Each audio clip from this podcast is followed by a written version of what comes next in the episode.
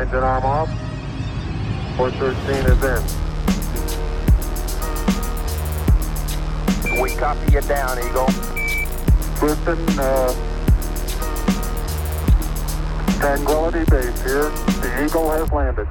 Roger, Twin Tranquility. We copy you on the ground. You got a bunch of guys about to turn blue. We're breathing again. Thanks a lot. Con nosotros el hombre de oro, de Goldman, desde Barcelona, España, se tapó. Soy NK Profeti y esto es Tenis que dejan huella.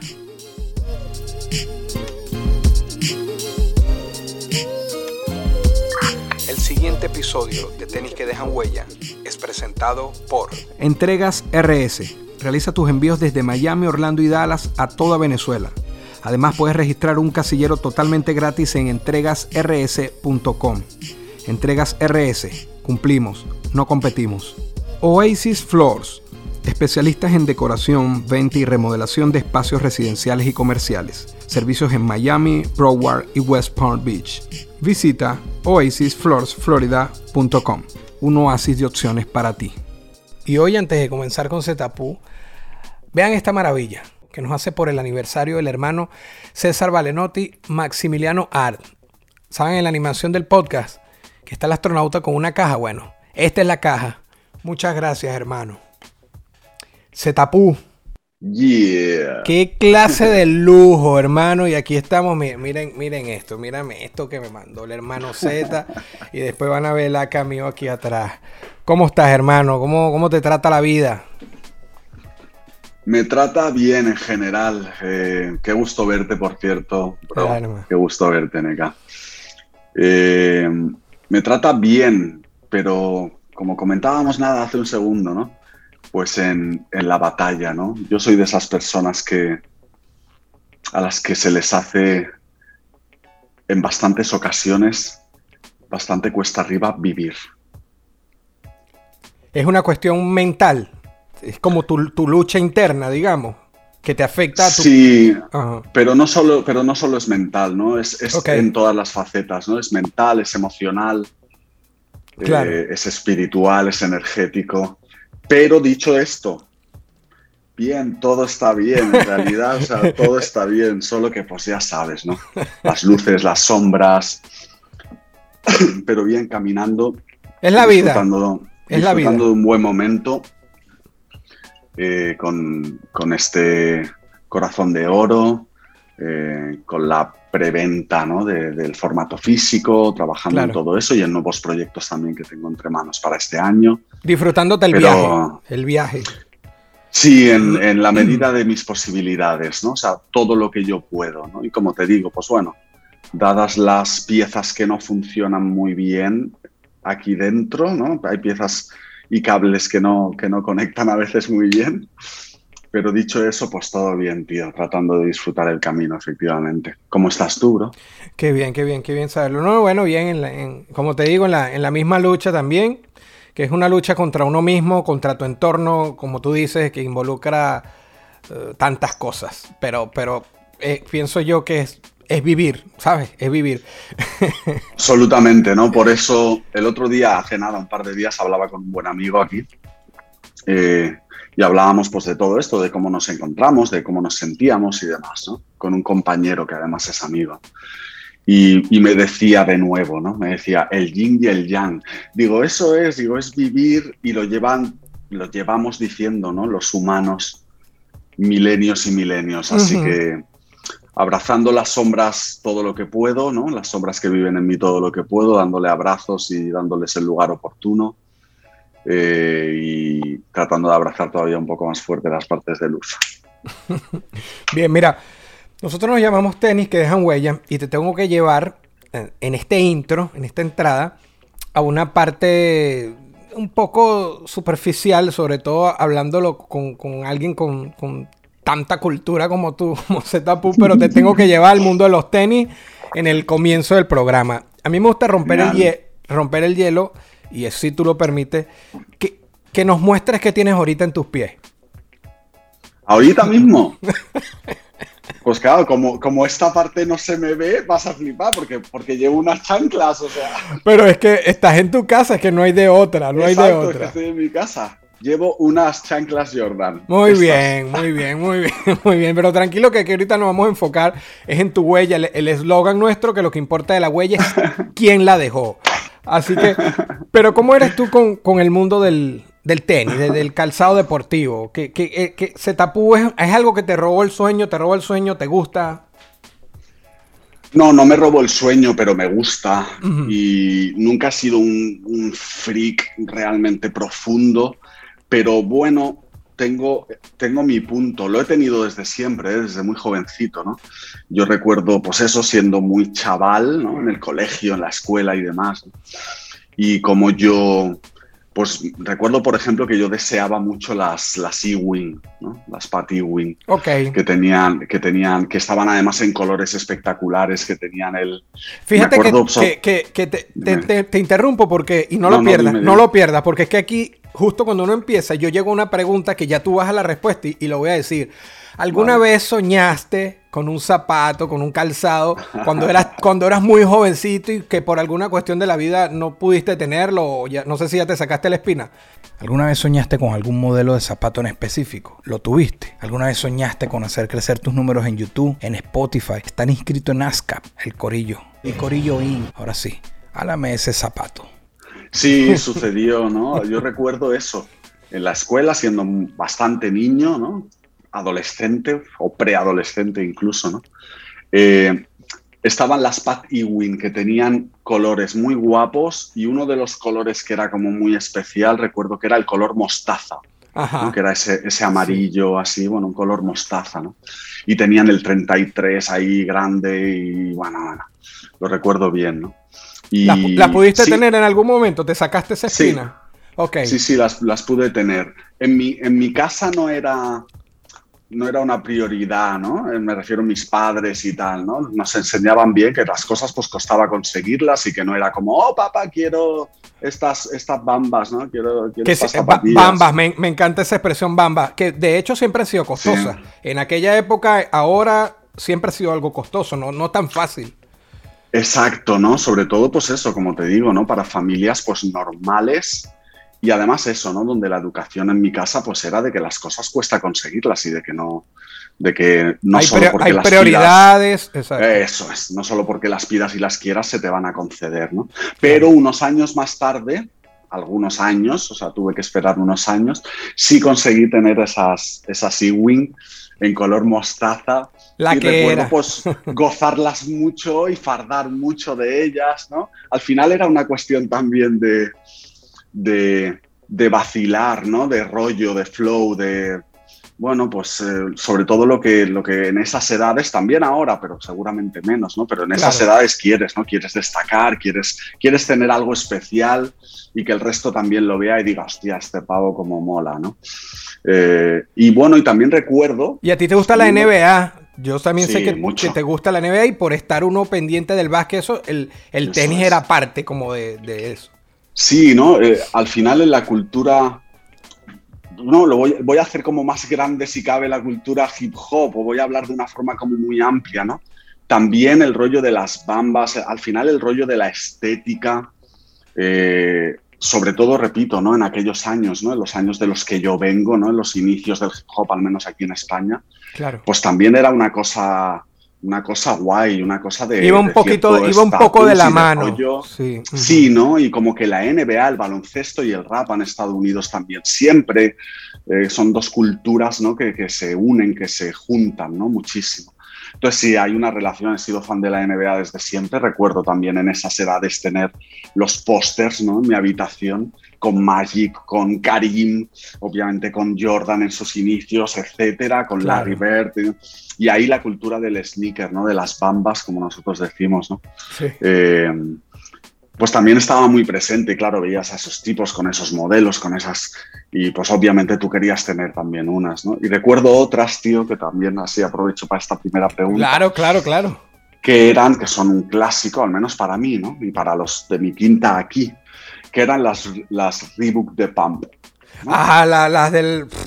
Eso es, ¿no? Y también soñé mucho con tenerlas y con entonces poder hacer así. Eso era como una, una pasada, era algo como increíble, ¿no? Como surrealista, como del futuro, tío. Y sí, también unos años adelante, ¿no? Pues las, las logré tener, logré tener un modelo de las Reebok de.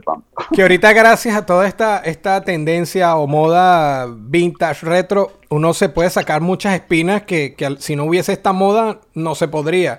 Trajeron todo y están estos releases, todas estas nuevas recreaciones de, de esos zapatos. Mira, ahorita que hablamos de NBA, ahorita que hablamos de la NBA, voy a aprovechar este episodio que es nuestro regreso. Hicimos la pausa del aniversario. Este, eh, Venezuela tiene, hasta el, hasta el momento y contando, hemos tenido tres jugadores en la NBA. Cal Herrera, Oscar Torres y Gravis Vázquez, que es el último que ha llegado. Y tuvimos a Gravis acá presencial. Él, hizo una trivia y el que respondiera primero, hicimos un sorteo ahí, se ganaba unos zapatos firmados y hoy los mandó. Entonces para mí es importante que queden en pantalla. Gravis Vázquez ya mandó las botas firmadas. Así que se van para Venezuela con entregas RS. Vámonos. Y gracias a Gravy Vázquez. Por eso estamos hablando de la NBA. Era el momento de dejar la prueba aquí de que, se van a entrar. No me las voy a quedar yo, tranquilos. Qué maravilla, tío. Vaya, vaya modelazo y encima dedicadas por él. Sí. Y cómo, hablando de NBA y antes de entrar ya en tu huella, ¿cómo se vivió eh, o cómo se ha vivido, porque recientemente con Mark también, el éxito español en la NBA, pero voy a llegar a, títulos, ¿no? Eh, respetando todos los que hayan llegado, pero la época de Pau Gasol con Kobe, los anillos, hubo un MVP que se lo dieron a Kobe, pero pudo haber sido de Pau Gasol. Sí. Épico, ¿no? Como algo increíble para los fanáticos, ¿no? De la NBA, como es mi caso, ¿no? Yo recuerdo esos años como algo, como algo propio, ¿no? Porque al final, eh, en este caso Pau, ¿no? Se convierte, se convierte, seguramente sin quererlo, pero se convierte en un representante de todos los que llevamos tantísimas madrugadas, porque para nosotros ver en NBA... Claro, el cambio del horario, sí. Para nosotros ver NBA supone, ha supuesto todos los años, ¿no? 20 años, 25 años, 30 años de, de en realidad un gran esfuerzo, porque al día siguiente tú tenías que trabajar y te tenías que levantar pronto. y, aquí la, y aquí los partidos de NBA, el que más pronto empezaba, empezaba a las 2 de la madrugada y normalmente hay partidos que son a las 3, a las 4 y media de la madrugada. wow. Entonces, para nosotros, con el cambio horario, ¿no? con las diferencias de horario, ver NBA en directo era y sigue siendo ¿no? Un, como una especie de esfuerzo. Pero es un sacrificio, es un sacrificio. Sí, porque al, final casi no dormías. Yo hay días que no dormía, ¿no? Por ver X partido, X, final o X séptimo partido, ¿no? Y al final no dormías o prácticamente no dormías porque tenías que ir al trabajo al día siguiente. Claro, pero si lo hacías por Jordan, lo, hacías por Pat Ewing, lo hacías por Jordan, lo hacías por, por Magic, etcétera tener uno de ustedes y rompiéndola, y rompiéndola. Eso, eh, los que vinieron antes, ¿no? Los Fernando Martínez. Claro, claro, no, no, por eso, te dije. Fueron, Eso ya fueron logros, ¿no? Muy, muy grandes y demás, pero luego lo que logró, lo que ha logrado Pau, no tiene nombre, ¿no? Verlo en uno de los equipos más míticos ya de la historia, al lado de uno de los tres jugadores para mí más míticos, más leyenda de toda la historia. Y no solo eso, ¿no? Es, para mí es muy importante el cómo, porque como tú decías, ¿no? Vale, se lo dieron a, Kobe, ¿no? Pero podía haber sido prácticamente Pau, ¿no? Sí. Es decir, siendo uno de los pilares fundamentales de un equipo que estaba ganando anillos en la NBA, pues ya te digo, de alguna forma se convertía en representante y en satisfacción de todos esos que como yo durante tantos años hemos sacrificado tantas horas de sueño y demás, ¿no? Aquí en las retransmisiones de NBA, no voy a decir la cadena, ¿no? Pero bueno, se usa un hashtag mucho que es dormir es de cobardes. oh, wow. Es muy, es muy famoso Aquí, repito, para los seguidores de NBA, en las transmisiones de esta cadena, que es la única que emite aquí en España, pues ya te haces a la idea, ¿no? Dos, dormir es de cobardes, ¿no? O sea, los valientes no dormimos y no dormíamos, ¿no? Precisamente para poder disfrutar de NBA. Así que épico, épico y de alguna manera, pues eso, ¿no? Como muy representado, sobre todo por tener un papel tan, tan, tan fundamental en esos anillos y estar en un equipo, repito, con una de las figuras más míticas de toda la historia de NBA. No, brutal. Y, y después de paso, lo hace su hermano Mark con Toronto y que fue la pieza fundamental que para mí en serio que desbalanceó hacia su favor el título de Toronto fue la llegada de Marc Gasol. Pero bueno, éxito, éxito. Y yo sabía que te gustaba la NBA y iba a tocar el tema. Aprovecho para decir a tus seguidores que, que lleguen acá y a los seguidores del rap en español y del rap español que en la vida uno puede conversar de más cosas. Porque sabes que yo tuve acá al hermano Chojin y, en, la, entrada de esta conversa hablamos un poco de, de zapatos y esto, así un poco, un poco, y después nos vamos a la huella. Y cómo me han regañado, como que cómo tú vas a sentar a Chojin, y sé que me va a pasar contigo, a no ser que ya la gente haya entendido más, pero cómo tú vas a preguntarle a Chojin si le gustan los zapatos, y yo estoy aquí hablando contigo y digo, pero, y me van a decir lo mismo con Z, pero... Estoy totalmente, o sea, para las opiniones pues surgirán las que deban surgir y está bien, ¿no? Pero estoy contigo absolutamente, ¿no? No, no todo es. No, no, pero la vida tiene matices, ¿sabes? Uno puede. Eso es. De hecho, yo muchas veces, desde hace muchos años, digo, yo soy muchísimas cosas. No soy una cosa o dos cosas yo soy ese tipo de persona que es muchísimas cosas, que tiene muchísimas facetas, muchísimos matices, como tú decías. Así que yo, por mi parte, encantadísimo de hablar de sneakers, de bambas, encantadísimo de hablar también de baloncesto, de NBA, porque repito, ¿no? Si eres una persona que solo tiene un plano, mal asunto, amigo, háztelo mirar, ¿no? Bien, bien, bien. Bueno, a pesar de que venimos hablando, ya dejamos un poco los tenis y esto y es pues yo, te puedo decir, te, interrumpo, ¿eh? No, dele, dele. Porque, porque, yo te puedo decir, si quieres hablar de tenis, te puedo decir sobre cuáles tengo el ojo echado. Para ahorita, ahorita en este momento. Magnífico, exacto, ¿no? Para decir, ahora mismo no puedo porque son tenis que ya son como muy caros, ¿no? Demasiado caros para mí, ¿no? Entonces tengo que ir haciendo paso a paso. Pero tengo el ojo echado, de hecho, tío, como sabía que nos veíamos además, digo, guau, digo, mira, si me pregunta algo al respecto, digo, ay, mira, las Air Jordan 12 Retro Ovo. Ok, las Ovo son las de las de mm, Drake. Eso es. Pues las, las 12 Retro Ovo en el modelo blanco, bueno, blanco y que tiene algunos detalles en dorado, claro, el hombre de oro, pues tenían que ser detalles en dorado. Claro. Eh, tía, tío, esos son unas de las que llevo como persiguiendo un tiempo, pero ya te digo, ahora mismo son demasiado como caras. Porque son muy exclusivas, porque hay muy pocas, sí. Pero para que veas, me refiero, y para gente que nos está viendo también, ¿no? Para que veas cómo sí que no soy un freak profundo y no, no tal, pero bueno, hay algunas piezas, ¿no? Que las tengo ahí fichadísimas y luego, aunque ahora lleve las chanclas, pues claro, yo de, no, de normal, pues yo llevo, mira, las últimas que llevo son las, las de Antetokounmpo. Ok. sí. ¿Vale? Esas son las que llevo, que me las regalaron de hecho para mi cumpleaños. Y fue como, mm, que son unas Nike, las de Anteto. Sí, sí, freak. Cremita. Y luego las, que estas las tengo de hace un tiempo, pero me, encantan, me enamoré de ellas cuando las vi. Y ya si quieres, después de esto dejamos el tema. No, no, no, esto está, fantástico, dime. Eh, llevo las... Em, las Why Not. Yo soy muy de Jordan. Ok. Yo soy muy de Jordan. Llevo las Why Not, las... las Russell Westbrook. Que esas son las, de Russell, Westbrook eh, Jordan. Eso es, eso es, Westbrook Jordan. Y luego tengo ahí también como una de mis joyitas, las Black Cat, las 32, también de Jordan, las negras puras. Esas son como mis dos joyitas más especiales que tengo ahí. Y en el día a día no me las suelo poner, de vez en cuando sí, las guardo como para ocasiones un poco más especiales. Así que bueno, tengo mi punto con el tema de las bambas. No, vale, fantástico. Este, ya eres mi salvoconducto, a mí no me vengan a decir nada. Total, total, ahora ya, ya está. Si soy yo el que está hablando de, bambas. Oh, brutal, hermano, estuvo increíble. Eh, venimos hablando, pero conversemos. Así yo eh, eh, doy el cierre al otro y, empezamos a conversar un poquito más de, de Zetapu, de tu huella. 27, más de 25 años de carrera para redondear.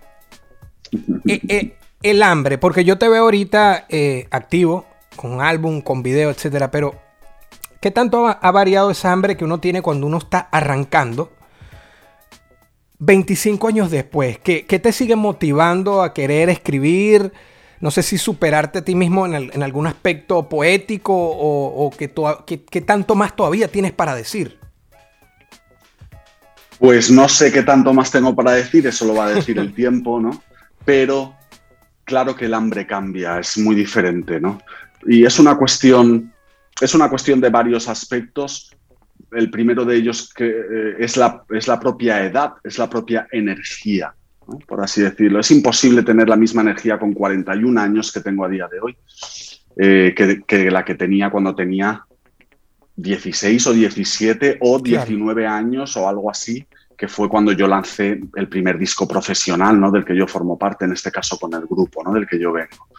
En el año 2000 es eso, claro, solo de carrera profesional hace 22 años. A eso súmale todos los años de maquetas, ¿no? Y demás de carrera underground, entonces sí tienes esos 25, 27 fácil, ¿no? O sea, casi toda mi vida. Claro que el hambre cambia, ¿no? Es, eh, cuando tienes esas edades y estás en ese arranque, mm, como que todo el mundo, tu mundo gira alrededor de conseguir esas metas, esos objetivos, de conseguir que la gente te escuche, de pisar los primeros escenarios. O sea, el hambre, al menos en mi caso, ¿no? Era desproporcionada, desmesurada y gigant, puto gigantesca. O sea, puto gigantesca. Repito, también fruto de la energía que tienes en esos años, en esas edades. Claro. Es verdad que después de veintipico años, eh, ese hambre, no sé si disminuye, pero desde luego se transforma, ¿no? Y se va convirtiendo, en mi caso, en otro tipo de cosas. Y ya no es tanto la ambición y el ego el que se convierte, el que es motor, ¿no? El que la gente me reconozca, el que la gente me admire, que la gente me aplauda, quiero conseguir éxito, etcétera, etcétera. Ya no es tanto eso como que yo he ido encontrando, ¿no? Que este es mi vehículo para comunicarme conmigo mismo primero y también con el resto del mundo, ¿no? Y para contarme a mí y al resto del mundo las cosas que pienso, siento, me suceden, etcétera, ¿no? Entonces creo que es un hambre que se transforma. Es verdad, bueno, al menos para mí, creo que es un hambre que disminuye, porque ya te digo, es una cuestión puramente energética, pero no creo que eso lo haga menos poderoso, ¿no? El hambre de el comienzo y del arrancar es muy poderoso, pero el hambre también de descubrirte eh, y permanecer, que me parece lo más difícil, eh, también tiene un poder muy, muy, muy fuerte. Entonces, ¿qué me motiva a mí a día de hoy? Para seguir escribiendo y demás, mi propia necesidad, porque en ese proceso, como te decía, el hambre va cambiando y he descubierto, descubrí hace mucho, que yo necesito escribir en hojas en blanco para saber qué cojones me ocurre. Eso es lo que a mí me pasa. Necesito escribir en papeles para descubrir qué coño me pasa. ¿Por qué funciono tan mal en ciertas cosas? ¿Por qué funciono tan bien en, otras? ¿Por qué me siento tan triste, tan deprimido en ocasiones? ¿Por qué me siento tan feliz y tan conectado y tan agradecido en otras? Es decir, para descubrirme. Yo necesito una hoja en blanco para saber qué ocurre en mí. Y además, me gusta, me sintoniza, me todo el después de haberlo hecho conmigo, compartirlo con el resto de las personas, porque he descubierto también, después de tantos años, que hay, en mi caso, por, por fortuna buscada, pero fortuna, ¿no? Infinidad, ¿no? Cientos de miles de personas ahí fuera que sintonizan con quien yo soy, con lo que, conectaron. todo eso. Claro. Entonces, cuando tú eso, también tiene, eso también tiene mucho poder, ¿no? El hambre solo voraz de la ambición y el ego y el reconocimiento tiene poder, pero esto tiene un poder yo creo que más profundo incluso. Eso es lo, lo que hablas eh, embriaga un poco y sobre todo cuando uno está más joven, eh, eh, ese reconocimiento al principio que es un choque tan increíble para uno, hay, te embriagas un poco de eso, te envicia un poco. Y, es inevitable, creo. Sí, es inevitable. Es inevitable. Ah, creo que nos ha pasado a todos, o al menos a mí también me pasa. Y lo más seguro es que en la entrevista lo niegues cuando te lo pregunten y digas. No, yo no. Bueno, bueno, yo en aquella época, no, no, todo normal, todo ah, igual, pero. en aquella época. En aquel momento. No, no, ahora no. Y, pero de verdad estaba pasando algo, o sea, era la adrenalina, ¿sabes? Sí. Es lógico, es, es creo que natural, ¿no? yo también he tenido, yo también he tenido pues 18 años y 20 y 22 y 23 y 25 años eh, y me he creído el puto rey del mundo y me he creído mejor que nadie y, y, he creído que era eso, el amo del mundo y el amo de Barcelona y he quemado las noches en Barcelona, bueno, muchísimas cosas, ¿no? Pero al final es, es algo que tal como yo lo veo a día de hoy, ¿no? Va relacionado primero con la edad y la inmadurez que supone tener esa edad que ya te digo, no lo digo como algo negativo, lo digo como algo natural. No, es que uno, uno actúa así, uno actúa así en todas las cosas de la vida en esos tiempos. Eso es. Y obviamente te llega un poquito de poder y obviamente... Eso es, ¿no? Y lo, lo, lo, lo, he compartido en tantas canciones que he escrito hasta ahora, ¿no? Recuerdo ahora de Quiebro, del último disco, quitando este disco de, de, versiones orquestales, ¿no? Quitando Corazón de Oro, ¿no?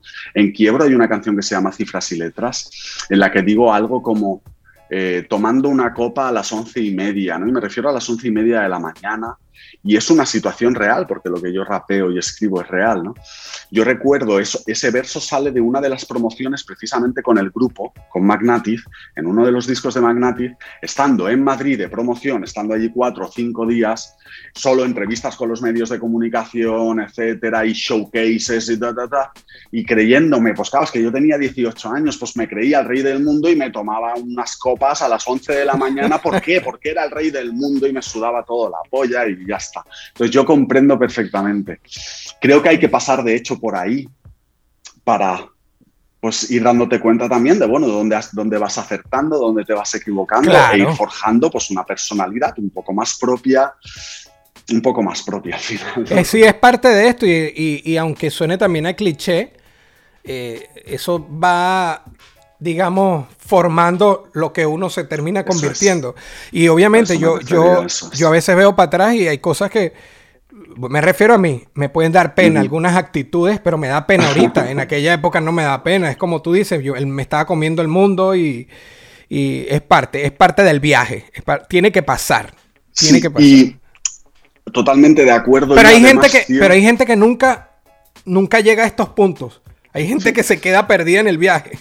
Sí, de hecho, en eso, en ese ego tan brutal, en esa ira también y, y con el resto del mundo, porque eso, porque no te escuchan lo suficiente, porque no te hacen caso lo suficiente, en eso hay motores de crecimiento brutalmente potentes. Claro. Así que yo estoy seguro de que sin haber pasado por ahí y haberme sentido y comportado como entonces, yo no estaría 20 y algo años después Claro. con una, con una carrera en firme. Seguro, porque eso fue un motor tremendamente poderoso. No, y y, no hay que el- menos- y no hay que menospreciarlo. Y el nivel, siempre has tenido un, nivel alto de escritura, pero cuando tú oyes la madurez del- del- de los proyectos de 5 o incluso 10 años para acá, no es lo mismo que en el principio. En el principio uno es, me llevo todo por el medio. Ahora es una es. cosa como que, wow, ¿sabes? Te llevas todo con el medio, pero con otra elegancia. Totalmente, ¿no? El, si lo que escribes, eh, si lo que pones encima de una hoja, ¿no? Si tus letras realmente son quien eres, es inevitable que vayan reflejando el proceso de evolución que vas teniendo como persona, que vas teniendo como humano. ¿no?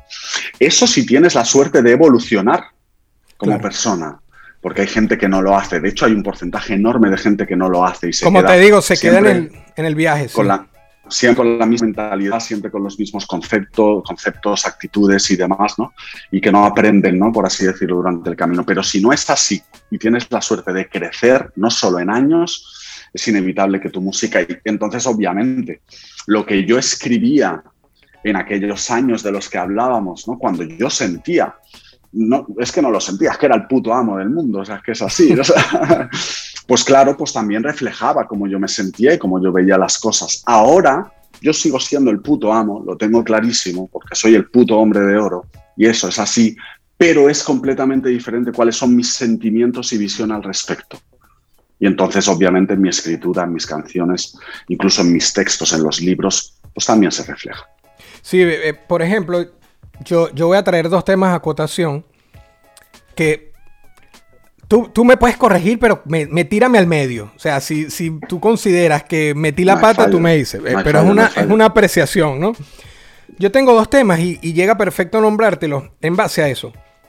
A mí, y, y es con el, con el que conecto contigo, es el tema revolución. yo conecté contigo con Revolución.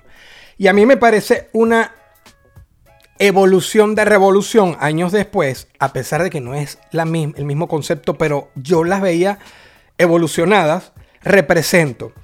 Revolución y represento para mí es como es como el Z que, yo estoy con él y es la evolución. Y si llegamos a, las piezas que haces ahorita, que ya son unas piezas completas, porque eh, también viene todo la estética, la fotografía, acompañado con el visual, ha sido una constante evolución.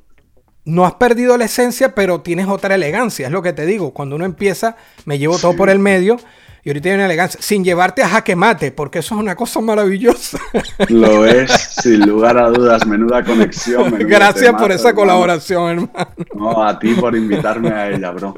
Estoy totalmente en sintonía, ¿no? Con lo que dices, eh, y lo explico también muchas veces, ¿no? Eh, solo hay que coger desde mi primer disco en solitario, ¿no?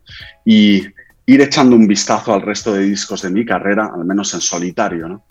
Y Revolución, como tú dices, ¿no? Es un punto de inflexión, un punto importante de lo, donde logré expresar de la manera que yo sabía y quería también, ¿no? Y podía entonces. Claro. Pero si puedes escuchar en 12 lunas, ¿no? Unos cuantos discos después, en 12 lunas o en espejo, de hecho, una comparativa puede ser represento, pero mira, ponte Revolución y luego escucha Carta Abierta, ¿no? Una de las canciones de Espejo, sí, sí. ¿no? Eh, la esencia es absolutamente la misma. El lugar de partida, el punto de esencia, de sentimiento, de visión, es exactamente el mismo. Pero la forma de explicarlo, en este caso la forma de rapearlo, y el léxico que se utiliza o que yo utilizo, los recursos lingüísticos que utilizo y demás, bueno, pues ahora o en carta abierta era capaz de utilizar, porque había eso, había crecido, había evolucionado y había mejorado, era capaz de expresar las cosas de una forma que en revolución pues era quizá más directo, quizá más de me lo llevo todo por delante y demás, que está perfecto, ¿eh? no lo menosprecio en absoluto, pero simplemente es un reflejo de esa evolución. Y represento también lo es absolutamente, ¿no? La esencia es exactamente la misma, ¿no? Es el iros a la mierda, Iros a la mierda, las cosas tienen que ser auténticas, tienen que ser reales, así que iros a la mierda, ¿no? Me estáis timando y me estáis queriendo vender humo, cabrones. Eh, bueno, sí, la forma, luego además la estética también y todo eso, ¿no? También va evolucionando, los, la calidad, ¿no? Por así decirlo, del sonido, de los visuales y demás. Pero sobre todo, la esencia, yo creo que algo muy importante en mí, en mi carrera, en la de Zetapu, es que la esencia permanece, solo que la forma mejora. Y eso creo que no muchos artistas lo pueden decir y me siento orgulloso ¿no? por ello. He adquirido, pues eso, más elegancia, más sabiduría hasta el grado que yo pueda tener y una mejor forma, una mejor forma, una mayor capacidad ¿no? de, de expresarme al final. Y eso está guay. Sí, es más recursos a la hora del relato, pero sigue siendo tú. Absolutamente. no sé, claro, yo no soy el mismo yo con 20 años que con 40. Ah, pero por supuesto, por supuesto, claro. Claro, claro. Tengo esa esencia que tenía ya entonces y que tenía también con 12 años, sin lugar a dudas, pero no soy el mismo. No soy el mismo, sobre todo porque ahí era un niño o más niño y hace ya pues, unos cuantos años que me convertí en un hombre, o sea, lo que hablábamos, ¿no? Si tienes suerte, creces y no solo en años.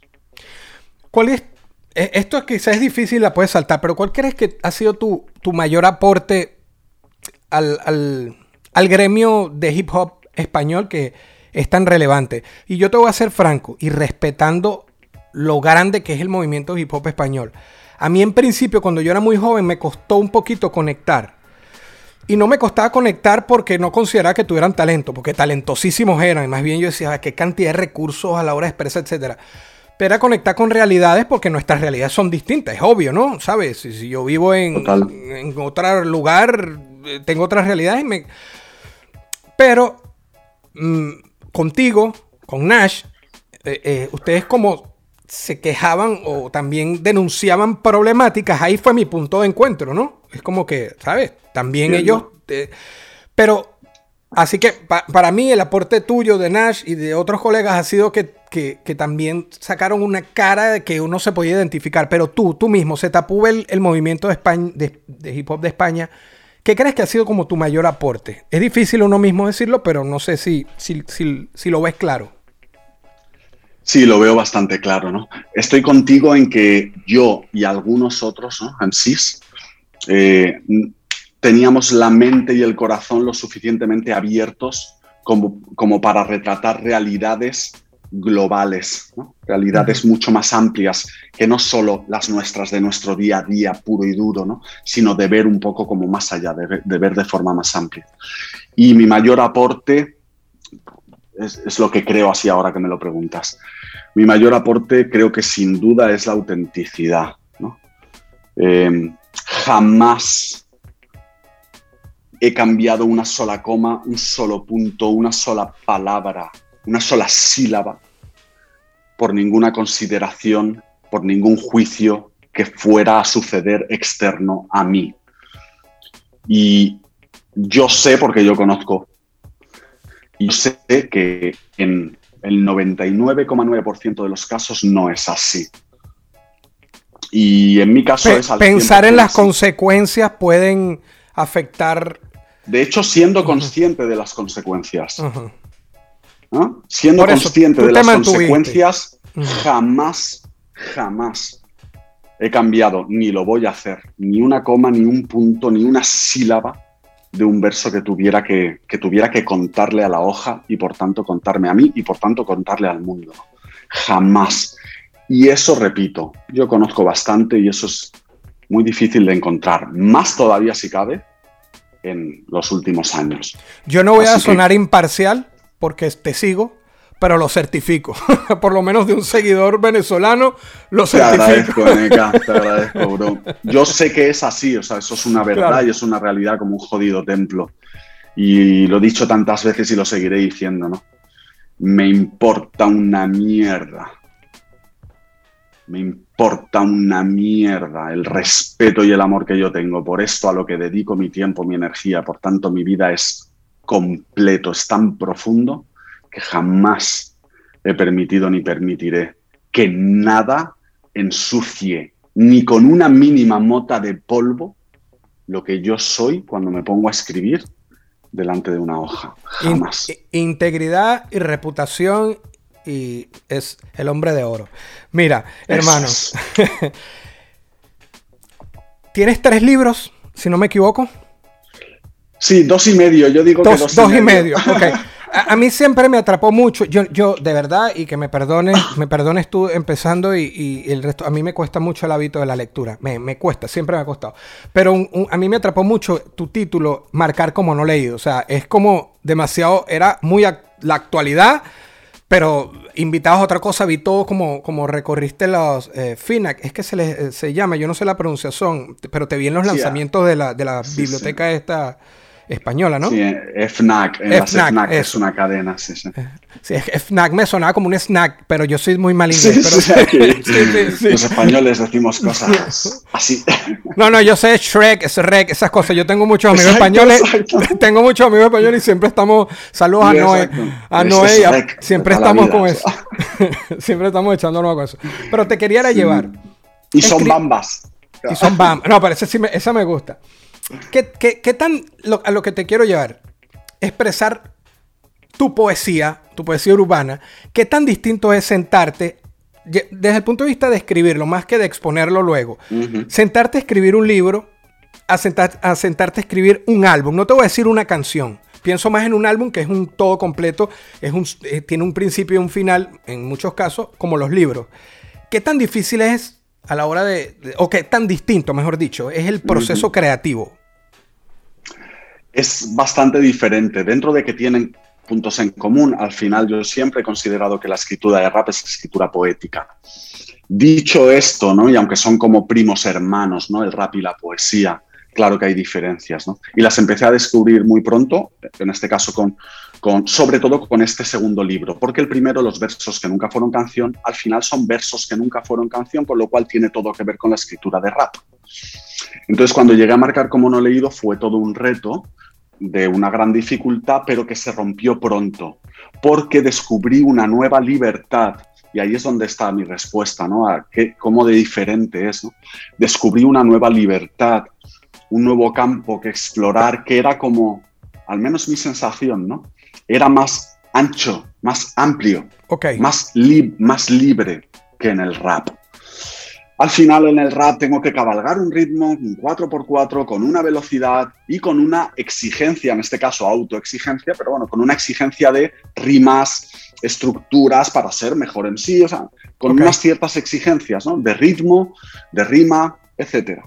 Yo hubiese pensado de entrada que era todo lo contrario, que era más difícil, no. porque la, la, escritura de un libro también me imagino que tiene su, su, sus normas, sus reglas, sus formas. Pero en, no mi sé. caso, en mi caso no, ¿no? Porque la escritura de mis poemas, ¿no? Claro, son poemas. Eh, la escritura de mi poesía puramente para los libros, ¿no? Eh, ya no tenía ningún tipo de restricción o ningún tipo de obligación, ¿no? No tengo Claro. que cabalgar un ritmo, los versos no tienen que durar esto, que el ritmo me obliga a que duren esto, ¿no? Etcétera, ¿no? Cierto. Aquí yo puedo escribir un verso así, hasta la ventana si quiero, ¿no? O sea, Claro, claro. y ahí encontré un, un- eso, un nuevo campo, una nueva libertad, que la verdad es que en cuanto la encontré, al principio fue como raro y difícil, pero en cuanto encontré eso, eh, fue, muy, fue muy bonito, ¿no? Y ha sido muy bonito para mí descubrir que puedo expresarme de estas otras formas y hacer cosas también tremendamente, pues lo que yo soy, profundas, bonitas, eh, emocionantes y emocionales, pero con este nuevo campo que recorrer, ¿no? Con esta nueva libertad en la que no estoy obligado absolutamente a nada. Y te Así que esa es la afecta. mayor diferencia para Te, mí. te af- te afecta a la hora de escribir. Bien sea que estabas metido en un álbum y te toca saltar a hacer un libro, o, o después de terminar un libro decides escribir un álbum, te afecta, bien sea porque te suma o porque te complica el, el proceso. Logra Lo, pri- afectarte. lo Ajá. primero, que yo sé que solo es una forma de decirlo, ¿no? Pero quiero, quiero decirlo. A mí no me toca nada nunca. Ok. Yo hago lo que quiero cuando quiero. Por eso, por eso sí. No te eso- vayas a parar e irte ahorita, por favor. No, no, no. Pero me refiero, por eso llevo siendo un artista independiente toda mi carrera. claro. Eh, Porque a mí no me toca nada. Yo hago lo que me sale, de donde me sale y cuando me sale. Dicho esto, eh, hombre, hay un, hay, al menos en mi caso, hay un cierto proceso, ¿no? Si yo, por ejemplo, termino de escribir Marcar como no leído, ¿no? Y estoy en- durante un año, un año y medio, dos años escribiendo ese libro y ese libro ya sale, o sea, se publica, etcétera Claro. y digo, bueno, voy a retomar la escritura de canciones nuevas y demás porque quiero preparar un siguiente álbum. Eh, sí que hay como un proceso como de que me tengo que ir desconectando de esa forma y volver como a conectarme un poco, ¿no? Con, con el cabalgar ritmo, etcétera, etcétera. Pero no es tan complejo, porque al final es algo que llevo en la sangre de toda mi vida. Es que ¿no? cuando llevas el rap, cuando llevas el hip hop como, como conjunto, ¿no? Como cultura, y cuando llevas el rap en concreto en las venas, en el ADN, pues bueno, hay un cierto proceso de desengancharte un poco de esto para conectarte con esto, pero tampoco es muy, muy, muy, muy difícil, ¿no? O muy largo, ni, ni nada así, ¿no? Al final a mí me pones un ritmo, un 4x4 que me, que me toque, que me diga algo, y eh, yo conecto enseguida, o sea, es que Claro, es mi esencia, claro. es que... Mira, ahorita, y hablando de esto de comparaciones, como te llevé de la- un álbum, un libro, eh, tú que, que has hecho tus giras como Zetapu, pero que también has acompañado a hacer giras a Nash. Esto es una duda muy personal. El, el- el grado de responsabilidad siempre va a ser alto. Alto para tu propio proyecto y alto cuando estás acompañando el proyecto de otro.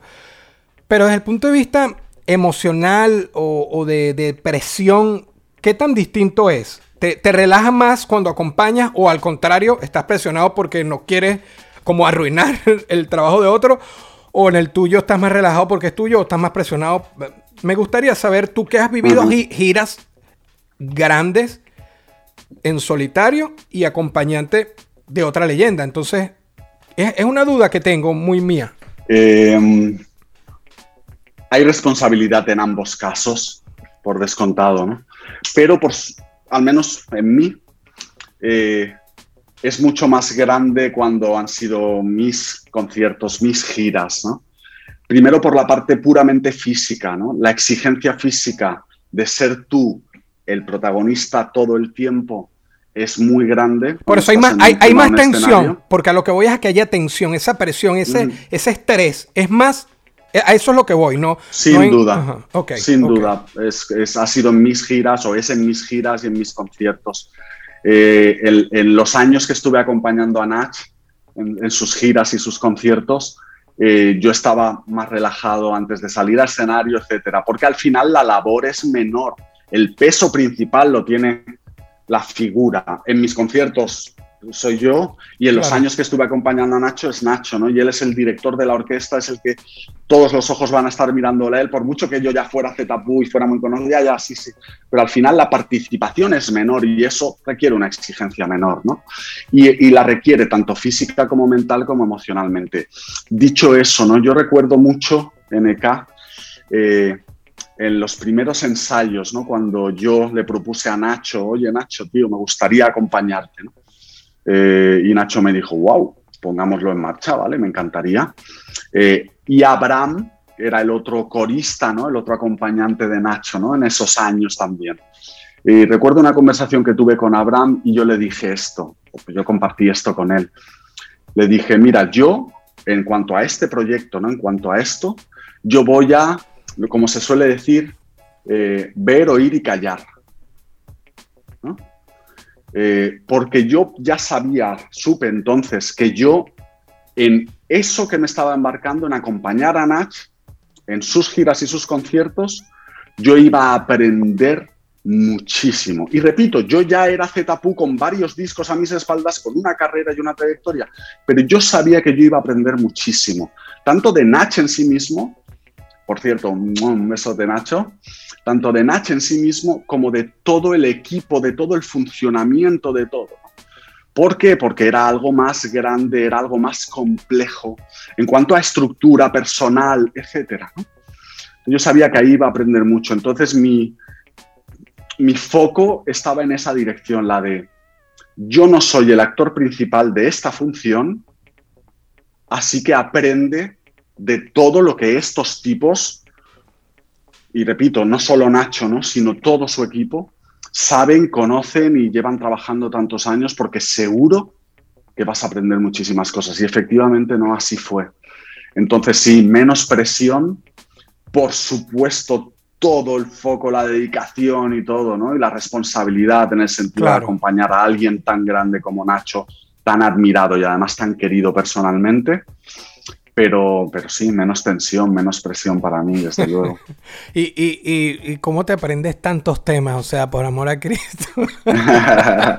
es, es, una pregunta de las clásicas. Es clásica, pero como a mí no me funciona, yo a mí no me... Mira, yo, y yo, yo mismo reaprenderme un tema mío que lo dejé atrás, que más nunca canté, reaprendérmelo me cuesta más que aprenderme uno nuevo que estoy fiebrudo, como decimos nosotros. Es como, que, es como que reaprendérmelo es peor y aprenderme el de otro para salir en un show, no sé, bro. Qué grande. Me identifico. Al final tú sabes, ¿no? Primero, como decía antes, lo llevas en las venas. Y cuando lo llevas en las venas, ese proceso es más fácil de lo que parece. Aún así, tiene su dificultad, pero es más fácil de lo que parece.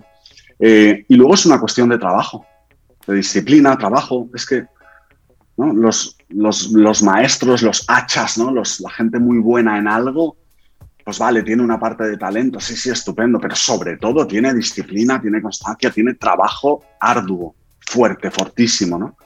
Eh, entonces, bueno, para nosotros, y te voy a incluir, es mucho más fácil que para alguien que no lleve haciendo, rapeando años y años, porque ya lo tienes como muy metido y enseguida se te van quedando letras, y es que es, es como un proceso natural en mí, es natural el ir absorbiendo letras y recordarlas ya por los siglos de los siglos. Entonces también con las de Nacho, pues también me pasaba, ¿no? Y también tiene mucho que ver con la pasión en el sentido de la admiración, es decir, cuando algo te gusta, se te mete fácil, ¿no? O sea, entonces, por supuesto había mucho trabajo, dedicamos mucho trabajo, mucho esfuerzo, pero pero era sencillo para mí por mi talento y mis años y todo lo que tú quieras, pero también porque eso que Nacho hacía en esos años me conectaba de una forma brutal y entonces se me quedaba rápido. ¿Por qué? Porque me gustaba, porque me apasionaba, porque me movía. Entonces.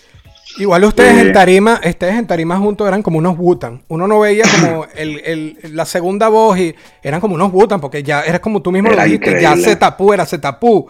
Y era más bien como enriquecer un show que de por sí ya era grande porque era de Nash. Y, ah, no, incluyó a Zetapu. O sea, era, era brutal.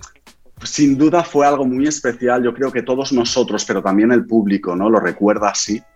Porque fue un combo en el escenario bueno, desproporcionado, ¿no? De, desproporcionado. desproporcionado. y, permíteme que traiga una cosita, ¿no? Cuando ahora decías lo de, lo de las letras y aprenderte... Y sobre todo lo de volver a recoger alguna canción que ya he dejado como hace tiempo.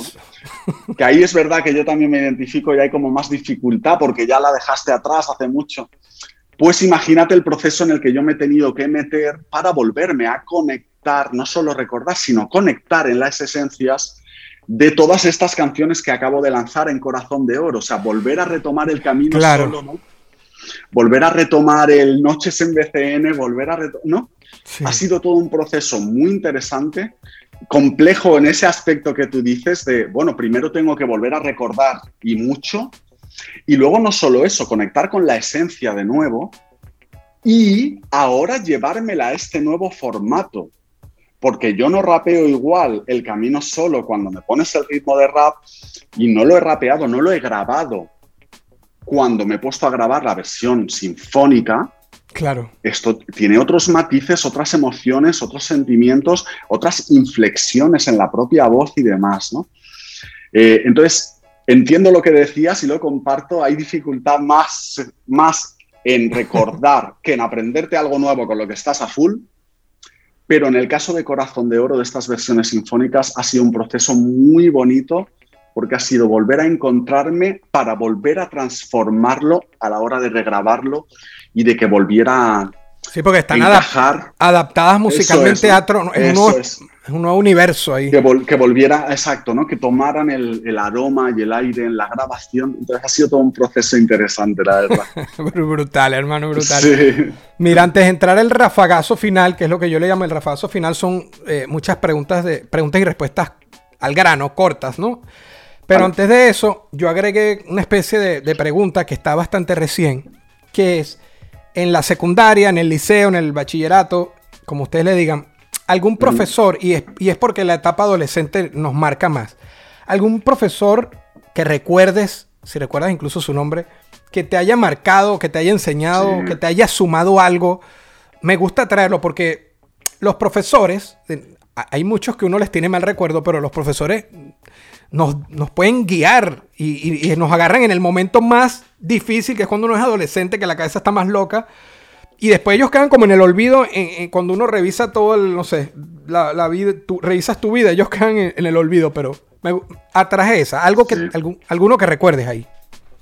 De hecho, hay un caso concreto, en este caso una, una profesora, una maestra, ¿no?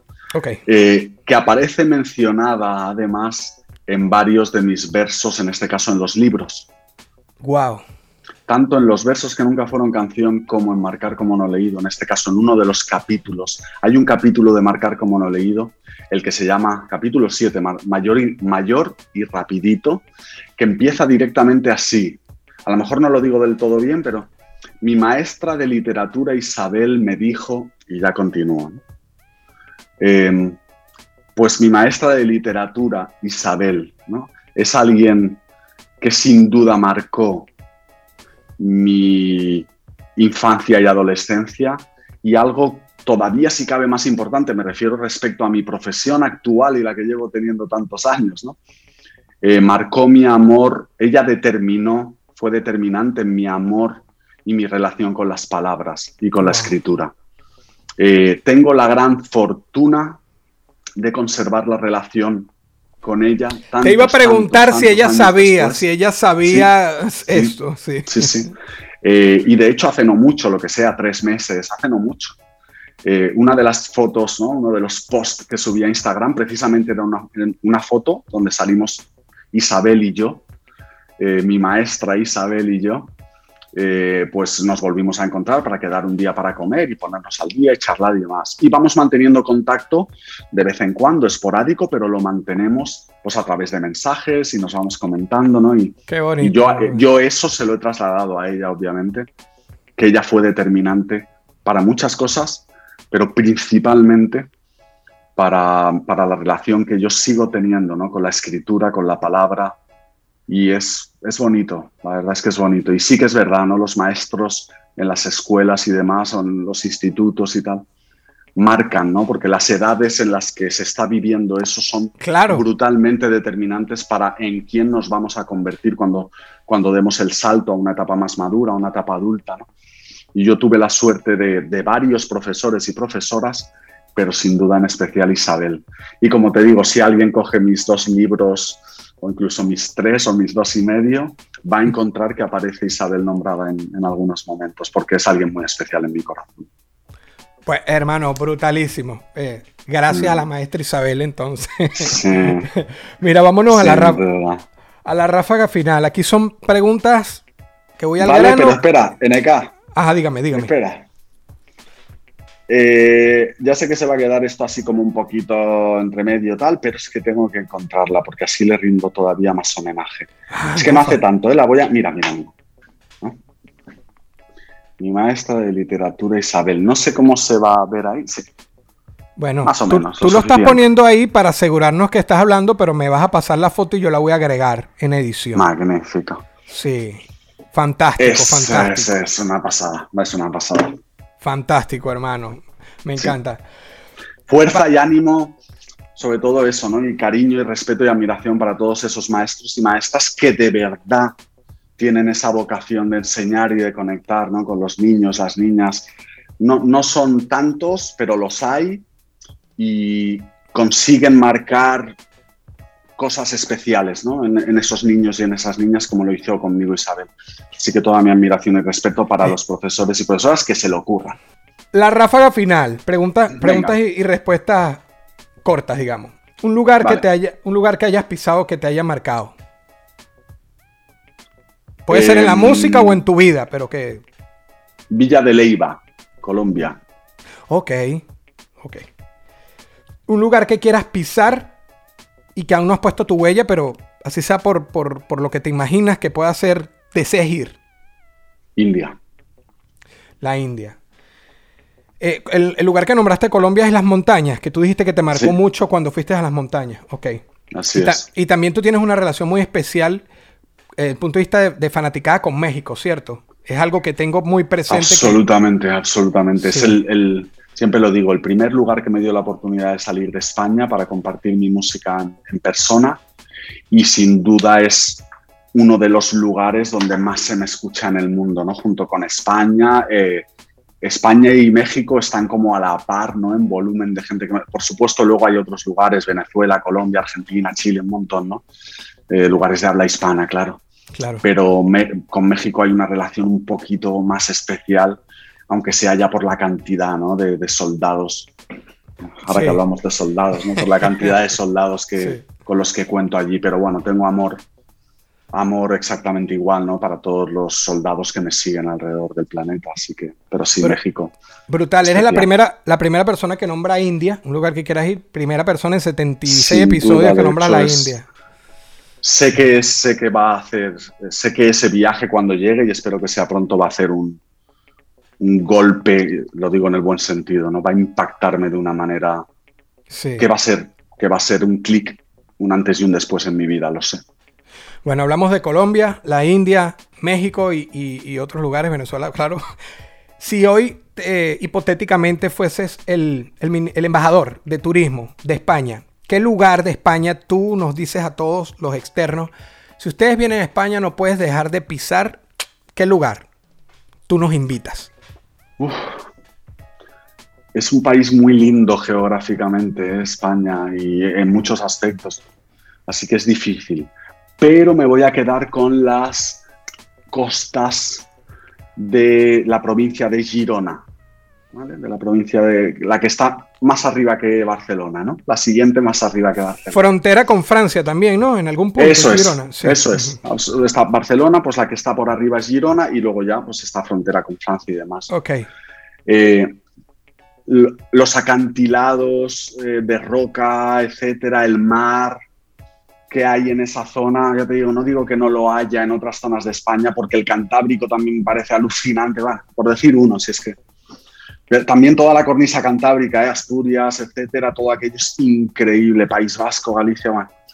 Pero vamos, voy a quedar con las costas de Girona, que son un lugar impresionante de naturaleza, de conexión con el mar, que tanto me conecta a mí, y con la piedra y con la esencia, ¿no? Al final. Pues va, por ejemplo, esa es una recomendación, pero habría muchas más. No, no, brutal, brutal. El embajador de, de España se tapó. embajador de turismo, mira. Dios me libre. Dios me yo libre. Sé, yo sé, yo sé. Este, mira, soy Zetapú. También eh, al grano. ¿A qué te enfrentas todos los días? ¿A qué me enfrento? Soy Zetapú. ¿A qué me enfrento cuando me despierto? Al demonio del tamaño de Hong Kong que vive conmigo. ¿Qué te hace feliz?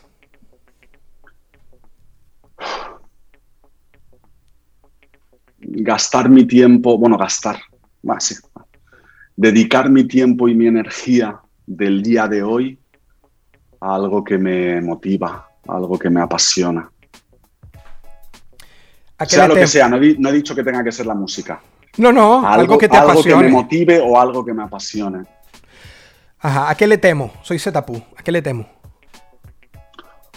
A volver al infierno en el que he vivido durante tantos años, ¿no? De adicción, de consumo, y volver a ese infierno tan brutal.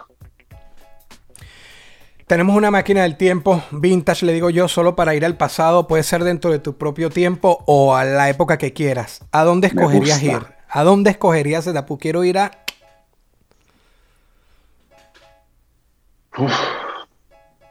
Hombre, me gustaría ir a, a Roswell cuando se estrelló el platillo, mira, por poner algo. What? Por ejemplo. Y ya en plan más genérico, ¿no? Y demás, ¿sabes? Roswell, el platillo, luego la creación del Área 51, todo eso. Me gustaría estar ahí. Increíble, increíble, sí. Y luego, como en plan más genérico, pues bueno, ahí me gustaría eh, viajar a, al Egipto en su, en su apogeo, ¿no? en el apogeo como clásico, pero también a la Grecia en el apogeo clásico, ¿no? porque es una etapa que también a nivel cultura y a nivel claridad sobre el ser y demás, hay cosas también muy... Pero va, y bueno, y te diría más, pero vale. no, pero espectacular. En una palabra, eh, vas a describir a, unas personas que te voy a nombrar. Te voy a nombrar cinco personas y me las describes en una palabra. Venga, lo intento. Y le mando saludos al primero con quien muchas veces conversé. Aarón. Aarón de Juan, Aarón. Eh, el siguiente hermano, en este caso el primer hermano de otra madre, ¿no? Bien. Gema Tomás.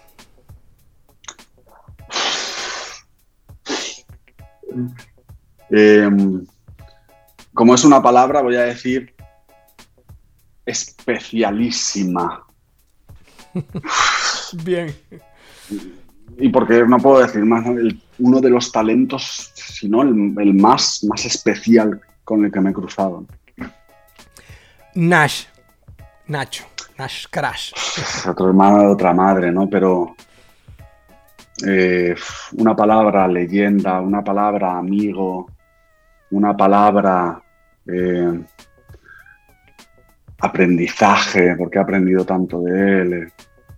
Ya sé que son varias palabras, pero Nacho es alguien muy especial en mi corazón y ha sido maestro, ha sido, ha sido y es, ¿no? Amigo. Es, sin duda es un hermano de otra madre y alguien especial en mi vida. Pero bueno, va, me quedo con leyenda y con maestro. Bien. Tu primo, Simao. El Sima. es, sangre, ¿no? Y, yo sé que la familia se, va eligiendo en el camino, pero yo tengo la fortuna de, además tener familia de sangre que, es real, ¿no? Y que, y que elijo también, ¿no? Así que sangre elegida, ¿no? Bien. Con esta termino y también de, este, de estas cinco personas que te pregunto y hablamos de sangre, en una palabra, tu hermano Soma. Eh, como diría Porta, ¿no? Hace unos años, o como diríamos Porta y yo hace unos años, ¿no? El 90% de mí. Eh, no puedo con una sola palabra, pero la palabra sería tesoro, pero déjame ampliarlo, es el mayor tesoro de mi vida, el mayor regalo de mi vida, sin duda. Hermano, ahora voy a, a tu top 5. Yo le digo el tóxico porque hacer top es complicado. La gente siempre, ¿por qué no nombraste a aquel? ¿Por qué nombras a este y este no? Pero bueno, es parte de, de la vuelta. Quisiera oír tu top 5 de raperos en español para ti de todos los tiempos. Los, un top 5 de los raperos top para ti en español, en habla hispana. Uf. Vale, voy a arrancar. Eh, el, no, hay, no, no estoy pensando en orden. Aleatorio. Los cinco, A la- es lo que te iba a decir. Aleatorio, nombra 5. No estoy pensando en orden, así que voy a decirte los que me vienen. Ok. Eh, Nach, Casey, eh, Aldo, ¿es Aldo o Aldos? Bueno, Aldo. Todo el mundo sabe, todo el mundo sabe de quién hablo, así que. Eh, creo que sí. Can y Zetapu. Ahí está, rescata, pues. Muy bien, Es hermano. que, es lo que pienso de veras, así que. No, no, no, está fantástico. Ahora, para irnos, te voy a hacer dos preguntas. En la primera no tienes que abarcar y cuando te diga la segunda que se parecen, ahí sí te voy a pedir que abarques. Pero vamos, vamos primero a este y, y gracias, hermano, por la oportunidad, por tu tiempo. La Bro, primera, a ti, a ti, Veneca, hermana. la primera, no vas a explicar el por qué, pero no quisieras estar en los zapatos de. ¿De quién se tapó no quisiera estar en sus zapatos? Eh, los de el chico nuevo que llegó a la reunión de hace dos días. Y además se lo dije así, ¿no? Cuando digo reunión hablo de reunión de recuperación. ¿no? Y se lo dije así, ¿no? Cuando compartí en esa reunión, allí donde yo me recupero. Lo primero que dije, bueno, lo primero que le dije fue esto, ¿no? Fue bienvenido, de verdad, de corazón bienvenido. Y lo segundo que dije fue esto. Qué poco me gustaría estar en tu piel ahora mismo. Y, lo, y, luego, y luego le dije, y lo he estado, ¿eh? porque yo también llegué por aquí un primer día. Así que en la piel, en los zapatos de, de aquel que está sufriendo el infierno de, el infierno, el infierno del que yo vengo, ¿no? Mm. El infierno en la vida, ¿no? El, como digo en algunos de los textos, ¿no? De marcar como no leído, ¿no? El, el llevar ya por años, ¿no? Y por tanto son miles y miles de días, ¿no? Pidiéndole de verdad al cielo que no te deje abrir los ojos al día siguiente. En esos zapatos no quiero estar. Wow. Y con esta, ahora sí nos vamos, brother, y gracias porque fueron muy sentidas tus palabras. Gracias a ti, bro. Y, A ti, hermano NK, sabes que me tienes aquí. hermano, para lo que quieras, necesites en todos los niveles, profesional, personal. Tú eres un bro de alma para mí y, y gracias a ti por invitarme a compartir este rato contigo y con todos y todas los que nos ven, tío. Gracias, hermano. Espero te la hayas pasado bien. Mi De papá siempre está hablando. ¿Te, está- ¿te acuerdas de mi papá Nacho Tiburón? Y tanto, y tanto. Tiburón inolvidable, joder. Siempre está diciendo, yo fui a su casa y él se luce contigo así. Qué grande. Mucho amor, mucho amor también para el tiburón. Claro que sí, para toda tu gente, toda tu familia. Gracias, hermano. Bueno, con esta nos fuimos. Vale. Si por un día tienes 24 horas con todo lo que sabes hoy, es el setapú de hoy, por un día y pudieras estar en los zapatos de alguien, ¿quién sería y un por qué? Uf. Em, hostia. Hostia. Vale. No sé el nombre, no tengo nombre, pero me gustaría estar en los zapatos de ese o esa que está ahora mismo eh, me da igual el lugar concreto, ¿no? En la, en la Estación Espacial Internacional, en la tal, da igual, que está allí arriba. Me gustaría estar mucho, de verdad, mucho en esos, en esos zapatos, sin lugar a dudas. Yo no sé qué va a pasar en la vida, ¿no? Pero es así que, y sé que soy capaz de muchas cosas. He sido y soy capaz de lograr casi todas las cosas que me proponga. Pero esa va a ser muy difícil, bro. Esa va a ser como que casi imposible, ¿no? Entonces me gustaría mucho estar en los zapatos de alguien que está viendo todo desde esa perspectiva. Muchas gracias.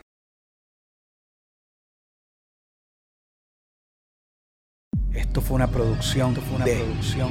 El Corillo Inc. Distribución digital, campañas y crecimiento en YouTube y Spotify. Te inscribimos en Nazca. Trabajo con ellos. Escríbenos. Elcorilloin.com. DJ Pijama. Producción ejecutiva. Y para cerrar, este servidor. NK Profeta Under Family. Porque lo que importa de la huella es quien la dejó.